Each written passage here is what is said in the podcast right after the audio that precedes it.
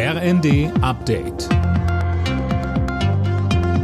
Stündlich neu. Auf den Punkt informiert.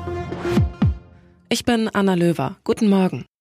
Tech-Milliardär Elon Musk hat den Twitter-Kauf platzen lassen. Das geht aus einem Schreiben seiner Anwälte an die Börsenaufsicht SEC hervor.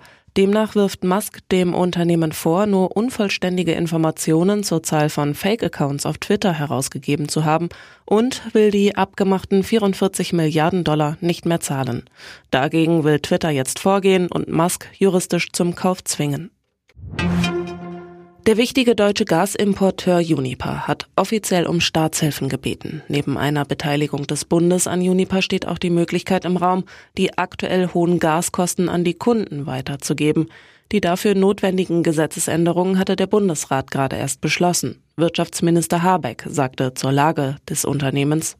Wir haben genug Gas, die Versorgungslage ist gesichert, aber wir zahlen einen immens hohen Preis und zwar einen so hohen Preis, dass die Unternehmen, die bestehende Lieferverträge zu diesen hohen Preisen jetzt erfüllen müssen, natürlich finanzielle Probleme bekommen. Das ist ja ein dauerhaftes Minus jeden Tag und da reden wir jetzt nicht von Centbeträgen.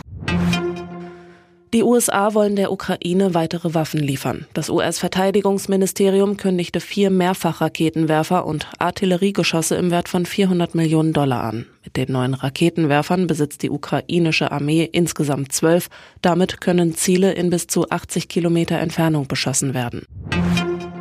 Bei einem Fest der SPD-Bundestagsfraktion soll jemand mehreren Frauen K.O.-Tropfen gegeben haben, das berichtet der Tagesspiegel und beruft sich auf einen internen SPD-Chat. Demnach gibt es acht Betroffene. Bei dem Fest vergangenen Mittwoch sollen rund 1000 Menschen gewesen sein, auch Kanzler Scholz. Bei der Fußball-Europameisterschaft der Frauen hat die deutsche Nationalelf ihr erstes Spiel gewonnen. Gegen Dänemark konnten sich die deutschen Spielerinnen mit 4 zu 0 durchsetzen. Torschützinnen waren Magull, Schüller, Latwein und Popp.